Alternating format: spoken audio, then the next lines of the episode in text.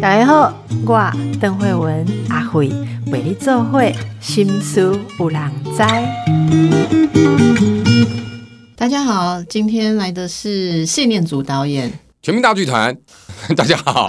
口号啊，介绍一下最近演什么戏好吗？最近啊，最近我们推出一个作品叫做《丞相起风了》。现在还有丞相哦。对对，现在没有丞相了。但是风很乱。是是是，风很大。最近的风向真的是超大，走在外面要注意，不要被风吹走。对对，都想说，哎，不知道现在到底在吹这个风是从哪来的，吹吹向哪边？其实有一点难判断。大风吹，吹什么？吹所有有趣的事情，以及所有有错的事情，对对对有责任的事情，对对对。所以，我们等下来介绍一下这出戏。然后，另外同时，贵剧团在演的还有仁爱路六号。对，那是一个讲一个。表演场馆里面的，呃，它过去不是表演场馆，从早期的重要的仪式殿堂，后来慢慢转换成表演场所，后来又变成观光景点的一个地点，然后主主要是里面的一些公务人员，公务人员在里面的呃生涯，透过他的一些想象，对，等于说小人物看到很多的大事件。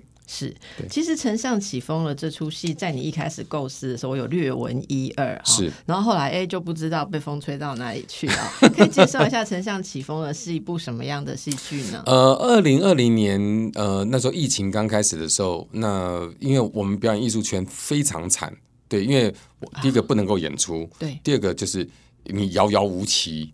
那在百业之中，我们一定是第一个被关掉的，因为其实。并不重要，对民生而言，人民的生活而言，这个没有看表演并不会死掉哈，但没有吃饭，可能人可能会死掉。对，但是没有看表演、做表演的人就没有饭吃。对，我们会死掉。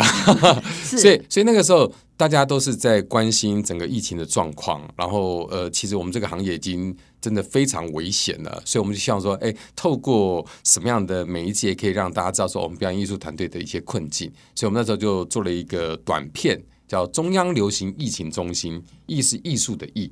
那我们当时不敢模仿陈时中嘛，因为陈时中那时候就是如日中天，那大家都每天在看他的直播。所以，因为陈时中讲过一句话，他说：“呃，在四月当年的四月一号讲说，哎，发脾气的都不是我，是我弟弟，是他的双胞胎弟弟。”我们就说：“好吧，那我们再来演一个双胞胎弟弟，就请洪都拉斯模仿陈时中的弟弟，叫陈闹钟。”对，我们就开始报。那其实那个时候呢，我们是在其实那个那个单元一开始在嘲讽媒体，因为当时因为大家太混乱了，我竟然敢嘲讽媒体，因为媒体太好笑了，真的太好笑了。那时候会有人问记者问那个陈松部长说：“哎，请问一下，没有症状是什么症状啊？就是没有症状啊。”对，你看就叫我们很想知道说，哎，真正的状况是什么？因为当时大家对于这个病是完全无知的，对，所以呃。我们就嘲讽媒体，对，然后刚开始的时候播出前三集，哇，收视超好的，我们点击很快就破百万，然后 YouTube 排行榜第一名，对，也不要太高兴，因为我们那时候真的没什么东西好点呐，真的没有，而且我们真的太白痴，也没有新的东西，是是是，他看到一个诶是新录的影片，不管是什么，大家都会点，对，而且还蛮好笑的，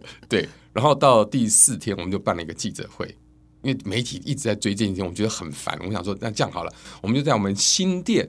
的排练场办记者会，像媒体来的应该会比较少哇，结果全部都来了。然后办完那个记者会，忽然间风向大转，嗯，网络上面就开始骂我们，人怕猪出名，猪怕肥，你就不要搞大嘛。但是我想说，这是一件好事，嗯，然后连连陈松部长都说，哎，就是有这样的节目也很好，让大家放松一下，不要太紧绷。我想说，连部长都说我们可以了，那应该没有问题吧？但啊，忽然间风向就大转，然后就开始所有人就开始骂我们，而且。几乎都集中在脸书，是 YouTube 上面几乎就是嗯都是说好的，然后脸书都说说说是不好的，然后就把过去呃我比较没有什么黑黑历史，我唯一他们认为的黑历史就是我做过《全民大闷锅》的编导，就只有这样子而已。那他们就觉得说啊，那这件事一定是呃王伟忠在幕后策划的。其实呃这件事情真的跟伟忠哥没有什么太大关系。但是他就背了，就是这嗯他活该。对，他就就变成说，就把闷锅以前一个节目做十年，对，一定会犯错，也一定干过很多蠢事，而且我们是 live 直播的，这我们都都愿意承认，也愿意道歉。对，但整个被挖出来，就忽然间我们好像做了一件。十恶不赦的事情，然后包括媒体然后会来嗯打电话来问说，哎，那个有医界的朋友说这一件事情不好，你的看法是什么？问我，我说医界哦是是哪一位医生？哦，他说我们这是消息来源，这不能跟你透露。我说是很有名的嘛，他说哎这也不重要，你只要回答就好了。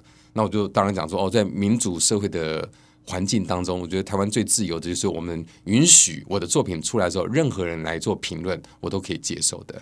对，那隔天媒体一出来就是医界大反弹。我说你不是说一个吗？怎么会变成整个医界呢？因为我们医界很团结，为什么帮我才大家治病？我才我才不相信呢！你们治病很团结啦，其他事情不见得很团结啦。对，那对我们就我我们宣誓的时候，不知道里面好像有没有是要维护医界之荣誉跟传统？有吗？你们剧团一定没有，我们剧团绝对没有。可是一届一定大家不能互相踩踏，虽然也不是没有，但是大家要团结才能照顾大家的民生。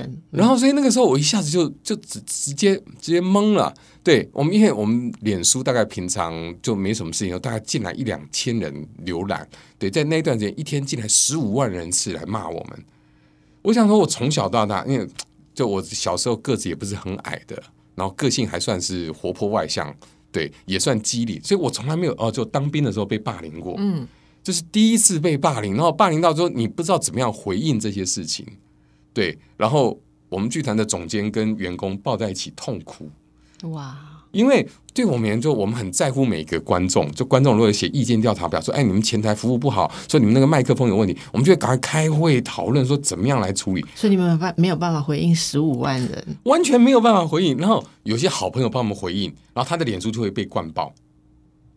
就骂说你干嘛支持这样的剧团，所以变成说旁边的人也开始不敢去支持你，对，对，怕被牵连。然后我们不是说我们拍那个短片是为了帮整个剧场界宣宣传一些，说什么剧团还在演出啊，什么剧团还在努力要做什么戏啊，凡是被我们宣传的都被攻击。反正我们就觉得很惨，好像做错事情了，害到别人。所以那个事情的低潮跟错愕过去之后，你又把它转换成创作的动力。因为太痛苦啦，那在这件事里面，你学到的心得是什么？你必须了解网军到底是什么。对我觉得无知是最可怕的。当时我们的状况呢，我们就真的就找网军朋友，真的在操作网。因为我在此之前，其实我不觉得有网军这件事情，我觉得就是就是网络嘛，就是有人会去带风向什么，但不知道他的操作其实是一个很战略性的、很清楚的一波接一波的攻击。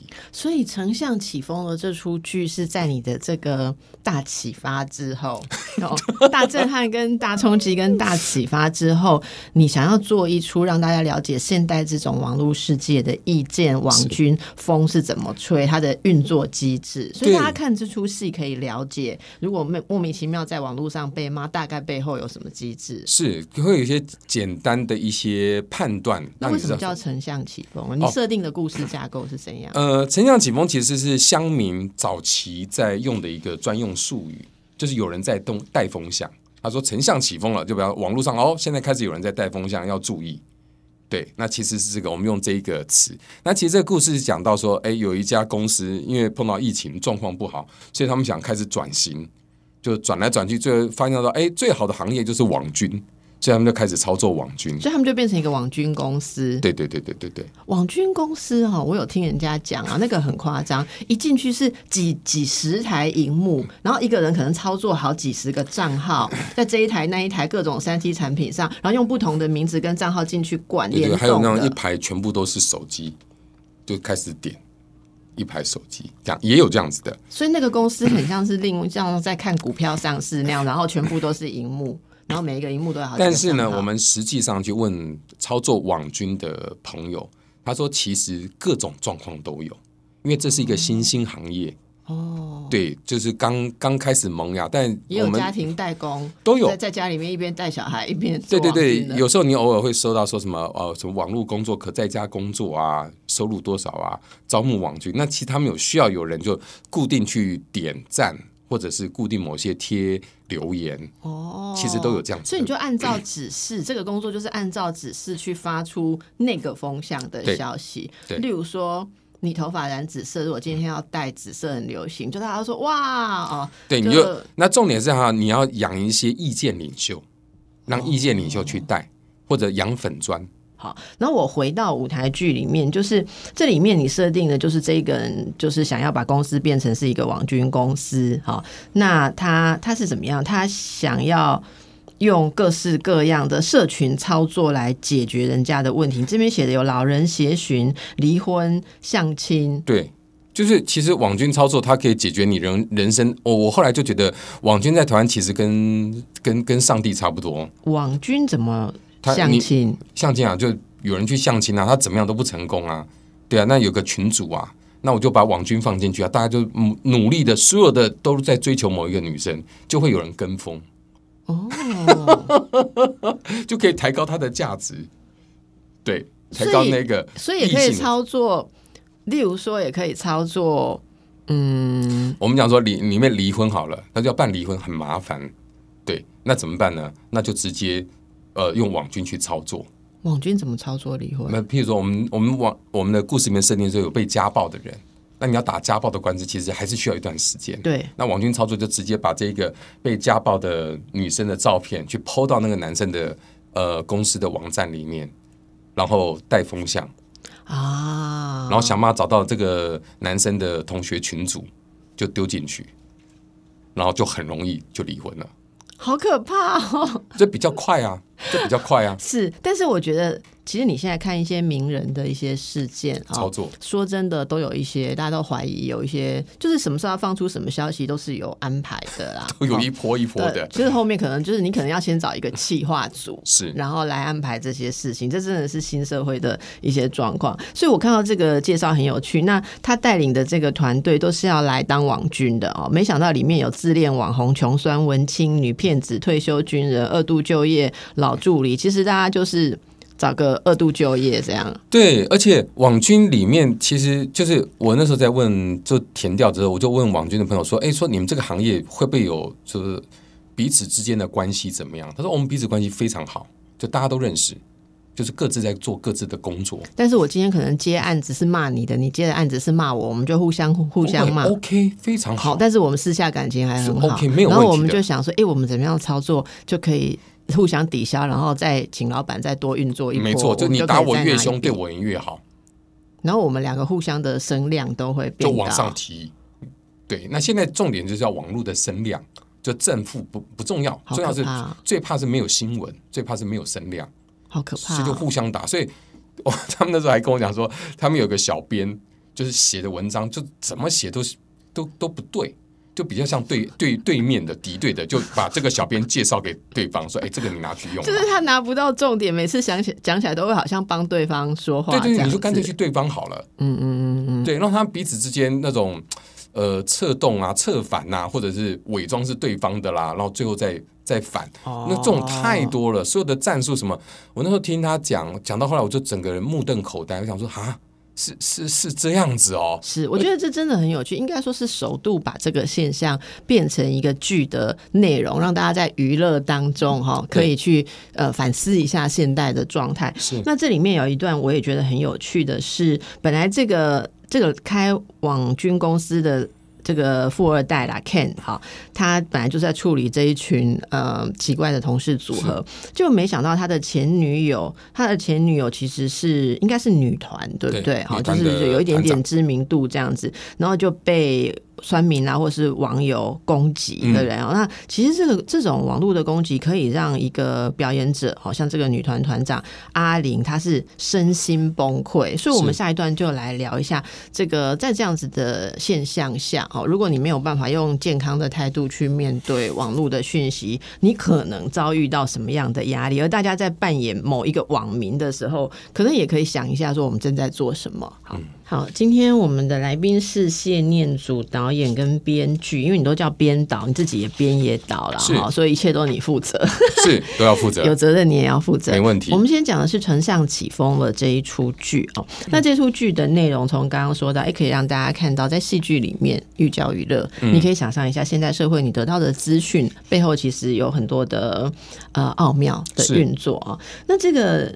里面一位女性，好，这是女团的团长阿玲，她被网友排山倒海攻击的时候，几乎到了身心崩溃。我觉得我们在最近很多新闻当中也会看到这种事情嘛。对，其实面对大众的攻击压力，那像这样女一个女团的团长，她会被攻击，不外乎是什么她自己的呃形象啊、表演不好啊，要不然就是有什么黑历史啊，要不然就是她自己的为人做人嘛。哈，这些东西被攻击的时候，就是对对这些像你们之前哦，这样是那种那种压力，你觉得是哪些因素造成那么大？呃，因为常常有人跟我们讲说，哎呀，你这个被攻击，这网络上面事情你不要管它就没事了。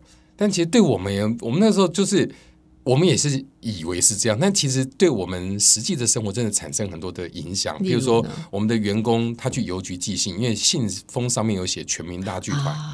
就直接被员工骂哎！那你们就用麦克笔把那个信封上面都涂掉，那不更明显了？你信封上面为什么涂黑？你就说因为我们已经黑掉了。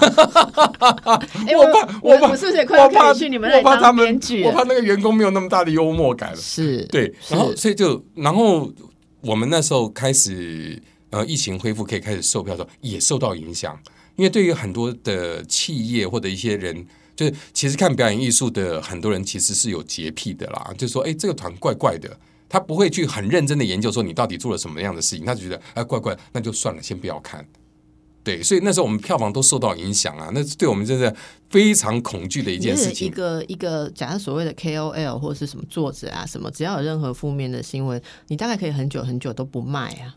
你们不卖戏，然后人家不卖书的，不卖，有时连工作都有受到影响的很多。对，但是我们那时候是一十几个的一家公司，可能就会垮掉，所以当时那时候人家一个节目可能下面也要养十几。对，所以那是非常非常恐惧的，而且我们没有别的专长，我们就会做剧场而已。对啊，很多人就是这样嘛，所以这个其实力量是很大。可是回到一个点来，就是说。大家其实会觉得，嗯，全民皆有意见的时候，其实是大家会觉得说，这其实社会是整体的形成一种评论力量，或什么，有时候也可以左右呃大家想要的，例如说道德啊，哈，正确。但是有时候，它其实运作到后来，已经不是在运作一个合理呃，或者是有证据的东西，反正是风一吹。就根本有的是无辜的人也被吹得很惨，或者说，其实即便是有罪的人，他也没有经过一个民主社会合理的定罪流程去得到惩罚，他就变成说，嗯，反正只要有人说你，然后踩到那个点，如果你的回应不能立即安抚大家的话，也许在你被定罪之前就已经被霸凌了，那这就看撑不撑得过对。的缘故啊。对，所以在这个戏里面，我们会呈现说被霸凌的人他的一些反应，他如何去面对，对，然后以及他面对之后，呃，他的成长到底是什么？那有一个角色是这样，那他是他是名人，那还有另外一个被霸凌的是莫名其妙的，就是一家小摊贩。的老板娘，我们就希望说，哎，霸凌不止名人被霸凌，一般人也有机会被霸凌。因为大家对名人被霸凌有时候比较比较难同情啦，大家都会想说，因为你借由名人，你得到了很多的利益嘛，对你，所以你应该更高标准。对对，但是如果一般小老百姓被霸凌的话，那就是比较可以想象，对，感同就比较容易感同身受。那那时候我们呃在填调的时候就发现说，其实最容易被霸凌的就是女团啦啦队。好像这种年轻女性的名人是最容易被霸凌的，对，嗯，他们是最容易的，我也不知道为什么，可能是他们的某些形象，呃，网络上面的宅男太多了，不知道。好，反正就这这这几类的，所以我们这一次呢，就特别找了四位政治人物来参与我们的演出。好，是谁呢？呃，有徐千晴，民众党发言人。然后他现在是新竹市府的发言人徐千晴，然后无党籍的高雄市议员黄杰，然后民进党青年部副主任谢子涵，然后还有个台北市议员徐巧芯。跨党派哦，呃，一定要跨党派，因为我们是被网军打过，只是不是开玩笑的。果然有成长。我们要跨党派。我们那时候，我记得我在高雄介绍的时候，因为我们每次演出完，我都会介绍我们接下来会演什么戏。我就介绍说，哎，我们接下来会有丞相起风了。那我们特别邀请到黄杰来担任我们一个很重要的角色。台下就一个很杰要演什么？就演演那个女团的阿玲。哦，所以徐千晴是新主场，黄杰是高雄场，谢子涵是台中场，他们就是在这些场里面的彩蛋。对，呃呃，不是只是蛋，他们是真的有演，真的下去，那就是演那个被霸凌的人。对，那为什么要找这些政治人物来演？因为你问他们，他们被霸凌的经验超丰富。所以他们可以融入他们的情感在这个角色，因为我还蛮意外的。他他们这几个也有被霸凌过，当然当然，而且超惨的。像黄杰，我们那时候跟黄杰工作的时候，他就讲他被霸凌的那个经验。他说那个真是排山倒海，他那时候还有呃要差点被被罢免嘛。那那整个过程当中，他说那个不是一般人能够承受的。然后所以在跟他排戏的时候，那有一段是阿玲要去安慰，就是这个。这个女演员，呃，这个角色要去安慰另外一个，就是我刚才讲的被霸凌的面瘫的老板娘。黄杰演的超好，而且那时候我还没有开始跟他讲戏，他已经有那种感受。对他做的那个动作，我就问他说：“你你怎么会做这个动作？”他就直接去摸那个拍那个老板娘，因为之前我们拍戏没有任何一个演员有做这样的动作，他就直接去他说：“哦，因为。”我常常是政治人物，常常会安慰家属啊，或什么，以及这件事情，他他真的是有切肤之痛，所以他就啊，我就觉得哎，这还蛮好的。然后他们也可以提供他们被霸凌的经验，比如说千晴啊，千晴说他那时候在选举的时候啊，那个就有人说他说这个发言人都没有洗头。他说：“我明明就有洗头了，他难过很久，一直在想说。我跟你讲，连他发型师都难过，想说我是不是交给人家喷太多？是是是。然后我每次上节目，如果有人骂我的造型啊，我都赶快发讯息给造型师说：真对不起，我自己材料不好，你要么用 认真害你怎么样怎么样这样子。哎，就是其实背后有很多人会伤到。对对对对，那所以听他们讲之后，就觉得说哇，这。”政对政治人而言，他们其实也是慢慢、慢慢、慢慢磨练出来的。但是，像他们经过这样子的网网军网络霸凌呐，其实从某角度是网网络霸凌，不见得是网军，那是网络的霸凌之后，我觉得他们就慢慢、慢慢、慢有一些比较坚强的态度。其实他们就会直接面对。像我们那时候在被网军攻击的时候，他们就跟我说：“你就你就放着吧，你也没办法。”对，因为太多了。但他们的现在态度，年轻的这一辈的呃女性政从政人员，他我觉得他们好勇敢哦，他们去回应吗？就直接回应就告，就想办法告。对他黄杰就说：“哎，我的红包那个过年的年终奖金就告这些人，有很认真的告。”所以大家其实可以感受一下，我真的觉得可以感受一下。其实那个我们以后有机会可以请那种社会学专家来谈一谈，在网络上发言的时候，有的人会很多人会做出跟平常人格不一样的事情，因为他们认为说你不知道我是谁，他其实一查都知道。对，那所以所以我觉得，像我如果要去网络骂你，我真的没办法骂你，我能怎么办？我的账号或什么，你只要一查就知道是我啦。对，所以我们那时候还去研究说怎么样。他们他们真的网军真的很厉害，他们就是会用一个新的新的人设，就一个假人。而且你最为什么网军这样很专业？你还有你的 IP 也会被查，你也不能只有在家里搞这样子。所以他们会会跑到不同的地方，让那个 IP 被查不到。他们有他们的办法。对对，这就是虚拟世界里面的实体概念。对，但是你看到那个人，你会以为他是真的，因为他所有的人设、他的生活照片。那他告告诉我说：“哎，网军其实最怕就是被抓，所以你要去抓网军。”他说：“像有些人有 PO 有自己的小孩，你要看那个小孩有没有长大。谁有那个空啊？哎，他们就是很认真去抓。他说这样才有机会抓到。然后，我可以感受到你对网军是有深深的被创创痛。比如说有些奇怪的粉砖，就是啊，感觉他说哦，我这我立场很中立，怎么样怎么样？他说你就去找那个最创始的那几个人去找。”就有机会找到说哦，他原本是谁？那现在发言的人可能是谁？就是这个这一个粉砖刚一出来的时候，暗赞的有谁？我只是我我这边学习到的，因为我有一些经历嘛哈。我这边学习到的是，我我就是很确定的理解到，做这种事情，所谓的带风向，或者是呃去去帮忙骂人或怎样，是有钱可以赚，而且是有专业的操作。有一些人他专门在给意见的，这就是他谋生的工具。是，我觉得这样想，有时候你就会哦，突然间明白说你在面对的是什么，然后你怎么真正去思考啊？是，好，好，那这个跟我们介绍一下，你们这里其实。时还有非常强的、强棒的演员哎，就这个金钟得主，对不对？对，有汤志伟跟林晨曦，就是呃，汤志伟是就是公司老板，对他要呃，他不是 Ken，他是公司老板。那 Ken 是凯尔，凯尔演的，凯尔带头的。对，凯尔就是网络操作。好，那林晨曦演什么？晨曦呢是一个呃女诈骗犯，但是他是网军头子，她是里面负责公关的。那他要他是要诈骗谁？呃，他之前的工作是诈骗，现在转行来做网军。诈骗是什么意思诈骗就到处骗嘛，他卖假话，啊？他是专门卖假话，他有美术的背景，他所以他被安排做梗图，他就非常愤怒，因为梗图都很丑。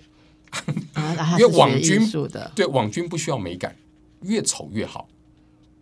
那种很丑的，那很容易被流传。你画的很美，根本人家没有时间去欣赏我完全可以。想象这种心情，我真的可以想象这种心情，你知道吗？就是他本来是艺术，可是他沦落到要去做网军的时候，人家说哦你是学艺术，那你会做图，那你来可是这种做等级，，整个气炸。那所以他跟 Ken 之间有些彼此之间有些冲突。你知道这个我真的不吐不快哈、你说就是大家去看戏可能会有心情。你刚刚讲到一个学艺术。呃的的女女女生专业女艺 术的专业去了网军公司，变成是要做梗图，做梗图的时候，会让我想到，当我们上某些节目的时候，我们是心理专家，被人家要要求做心理测验。解析女明星 穿什么内衣跟个性的时候，我也是一样的心哪情。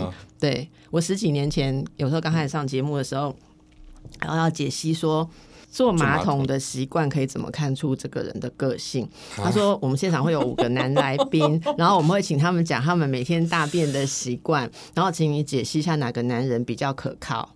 比较可以当男朋友，然后就傻眼了嘛。然后傻眼的时候就 就觉得难配合，然后难配合之后，下一期又说女明星会带他们最喜欢的内衣来，然后你从他们喜欢的内衣来解析这个女明星的个性，以及她爱情上容易遇到什么罩门。然后我就说这个我没有办法，我没有学过。他说、啊、真的吗？你你不是心理专家吗？人家我们以前别的两性专家都可以。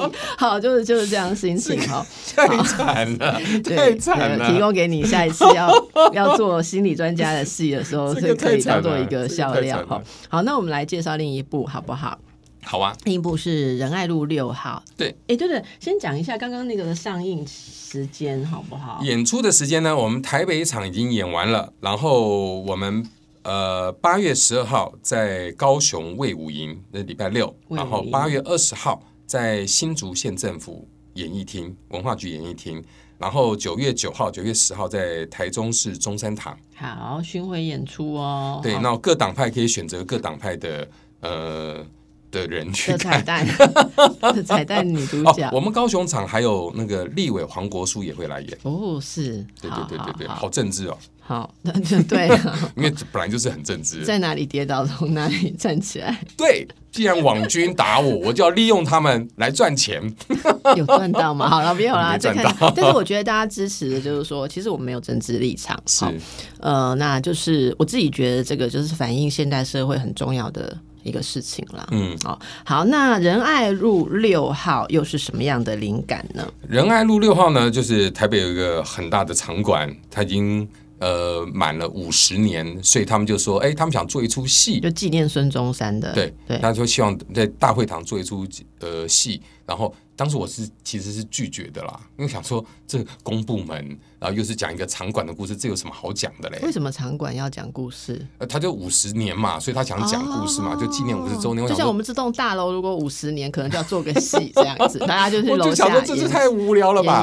那后来我们我们的有很好的行政嘛，就行政就规劝我说，你稍微看一下人家给的资料，看有没有机会。然后毕竟是我们是一个政府不补助的团队，哎演出是非常重要的那。个场馆是个民建筑、哎，是是是民建是是筑师的重要的是是历史性的作品。是是，但对我们就是它就是一个演出的场地，所以我们绝对不能够得罪呃场地方，哦所以人家叫你做，你要先做功课。我一做就觉得哎、还蛮有趣的，就发现呃三金都在那边举办。金钟、金马、金曲，对都会在那边办。哎，那一定有故事。对，然后我就事实上那个场地对于领奖非常的不友善，那个、嗯那个那没办法那个动线真的那个没办法，嗯那个没办法。但但他们要改建啊，哦，对对，据说应该要改建。对，然后呃，包括我问很多人，很多人第一个印象是说，哦，当年会去呃那个场馆是因为那个蒋蒋介石的大体放在里面，让供大家去瞻仰瞻仰。对，我觉得哦，对对对对对对，我还记得那时候哇，排队排好长哦，然后还允许插队。我那种幼稚园，我想说为什么可以插队？他们说哦，有人赶时间话，没人问你的年纪。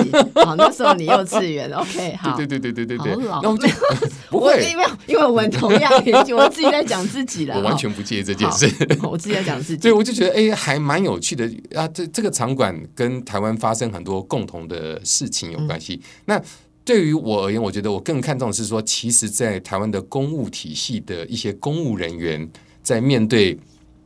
不管是政党轮替啊，或者社会发生什么重大事情，他们怎么样去有一个态度去面对这件事情？其实我觉得蛮不容易。你从这个委托里面找到了一个可能跟现代呃民众有共鸣的地方，而不是去宣宣。导他什么历史性的任务而已，是还好还好，他们的那个馆长是愿意给我们创作的空间。对，因为我觉得任何这种一个场馆，其实它是公共财嘛，是那公共财的定位跟意义，它为什么要存在？其实如果你不能说服现在的人的话，那它就会变成一个吃公堂在维护的地方啦。所以我觉得，其实如果有好的想法，任何的公共场所跟场馆，其实找到它的新的历史性，那过去的历史也不一定要被抹。因为他那时候就是以那样子的形象存在，可是到底你要怎么样透过艺术创作让大家重新思考一下？你刚刚讲的这种很像是变迁，或者说他在呃呃轮替呀，哈。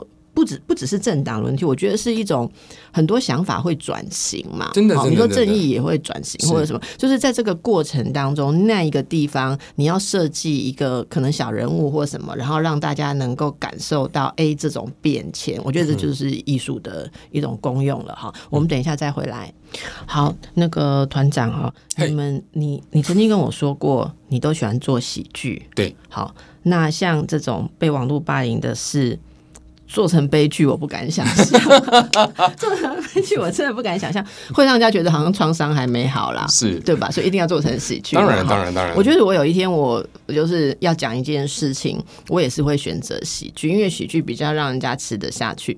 我我觉得做悲剧，除非你艺术性非常非常的高哈，不然大家都会觉得说你在宣泄什么东西。对，我我不太喜欢做悲剧，因为我觉得在排练场就已经很辛苦了。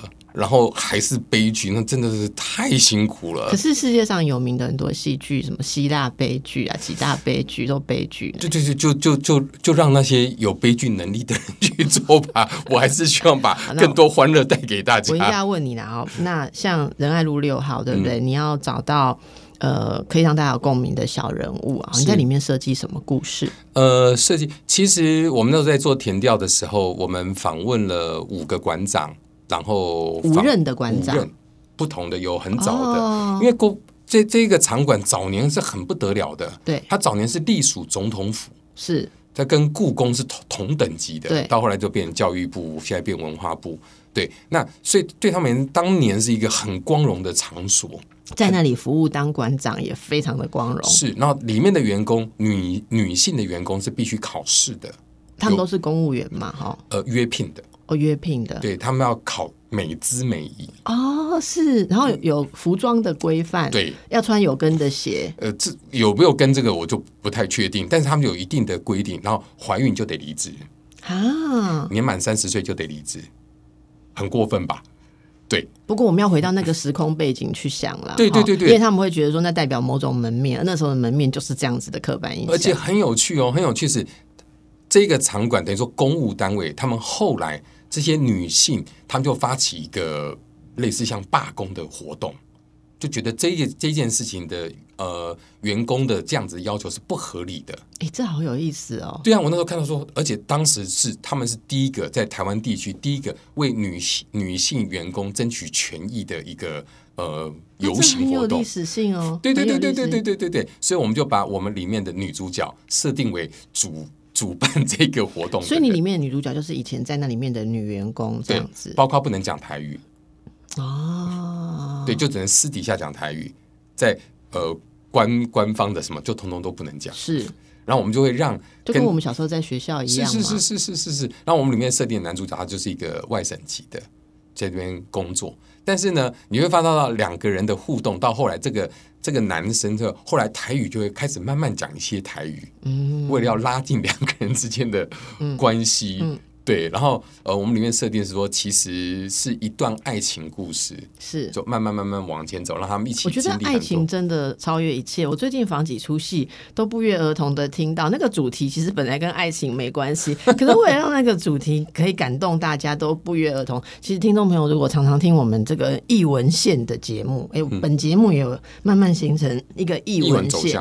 我最近好几出，我现在问我们同事哈，例如说要讲那个台语。台语文学有没有哈？是什么日日治或者日剧日志殖民时期的文学，也是选择了爱情来来输送，大家比较能够理解。然后谈政治理念啊，什么比较难。然后对，然后像那个之前杨烈他们的那个也是也是弄成也是爱情嘛。然后嗯，这个。这个这个场馆也也是要用爱情来，因为他那时候很多那些礼仪小姐跟当时的宪兵，他们后来就结婚。哦，真的哦，对对对对，就在同一个空间嘛，然后女生都已经被挑选过了，那男生宪兵也对对也是被挑选过的，所以就很容易在一起。是一种以外貌结合的，非常肤浅的一个单位，不能这样讲啊，开玩笑。但这个在听喜剧，一定要有一点喜剧的 mind，，不然就会误会哈。好，所以这个，所以女主角就是后来她是退休员工吗？还是因为三十岁以后就要离职了嘛？嗯，对，但她后来再用考试的方式，有特考就考回来。变成一般的员工。OK，OK。对，那其实，在那时候的党国政治里面，其实有很多的很多的悲哀啦，很多的悲哀。就透过这小人物反映出来那时候的一些无奈。譬如说，呃，老兵回不了家。哦。对，我们那时候就就有一个我我自己还蛮喜欢的一个桥段，就是呃，讲蒋氏父父子的，就是呃，蒋介石已经过世了，然后我设定。蒋经国偷偷来这个场馆，先看一下怎么样布置。那这个其实是没有的，嗯，对，其实是没有的。但同时间，呃，在场馆里面的馆长刚接到一通一通消息，是大陆透过辗转来找他，告诉他说：“哎，你爸妈已经走了。”忽然间，那个长馆长就痛哭，旁边不知道的人还说：“哇，这个人演的很好啊。”就是仿佛国家领袖已经走了，可以哭得这么悲伤，但其实是真的悲伤，所以这是很荒谬。懂，所以你其实是要运用这一些元素或大家记忆当中哈。其实我觉得从小到大生长在这块土地，大家都知道，可能有些族群背景的不同，也许你的朋友什么来自不同的背景，但是那种像你刚刚谈到的说。丧父丧母的感动，其实是就是真的是跨族群，是人类共同的东西。你再怎么样了不起，你还是一样必须面对这样的事情。对，就还是回到人性的那个情感的部分。在这个过程当中，对对对对对对。好，那我们知道那个疫情现在其实大家已经都几乎都恢复正常的娱乐生活了嘛，哈。所以目前的这个丞相起风了，还有仁爱路六号都热烈的在售票当中。我来看一下，呃，那个仁爱路六号的演出时间。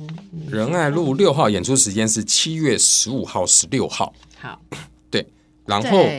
呃，在在是这个在这个在这个场馆，在场馆，大家上网查就可以看到。那我觉得这次我们还蛮有趣的，因为就我很喜欢把时事加进来，所以这次跟总统大选有关的人都会呃透过我们的模仿被呈现出来。好，对，所以是非常非常有趣的，然后跟时事很有关联，大家可以来看一看，笑一笑。那我觉得有一件事情是，其实你看。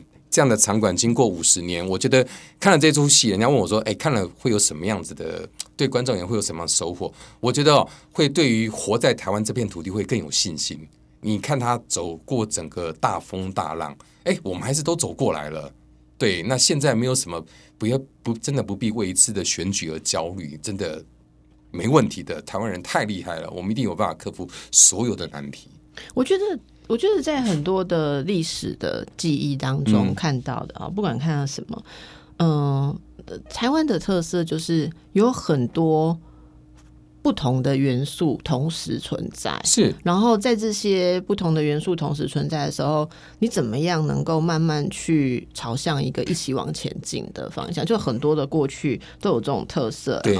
所以这个我觉得大家是可以反思一下，就好像说。呃，可能你你认为跟你无关的那一个脉络、那一个谱系的事情，其实跟我们是同时存在的。是是，有一天你可能会有培养出一个如何真正去看多元的心情啊。我觉得这也是为什么有时候戏剧是可以诉说一些政治没有办法诉说的。对，所以我们有很多的很会模仿的郭子乾、唐崇盛。然后陈大天，他们会模仿所有的政治人物，所有的名人都会出现在这个作品里面。或者是说，你们这个剧团也是，我觉得社会使命感蛮强的，也是准备不怕被骂这样子，忍不住，对，忍不住。那最近那个景气有比较好一点吗？剧场的景气？嗯，慢慢，你看餐厅已经开始客满了，就快轮到我们了。OK，对我们一定排在餐厅之后。好，那接下来有什么新戏吗？呃，再到年底，我们会有另外一个作品叫《海角七号》，造梦者。那是之前那个《海角七号》相关的。对，然后我们把它做成音乐剧。那剧情也是那样的剧情吗？嗯，呃，比较不一样，它比较偏向幕后。哦，在拍《海角》。七号的时候的那些人的过程，那一群笨蛋的，那不要那群天真有梦想的人啊！哈，好，那我们就一起期待喽。好，祝福大家，拜拜，拜拜。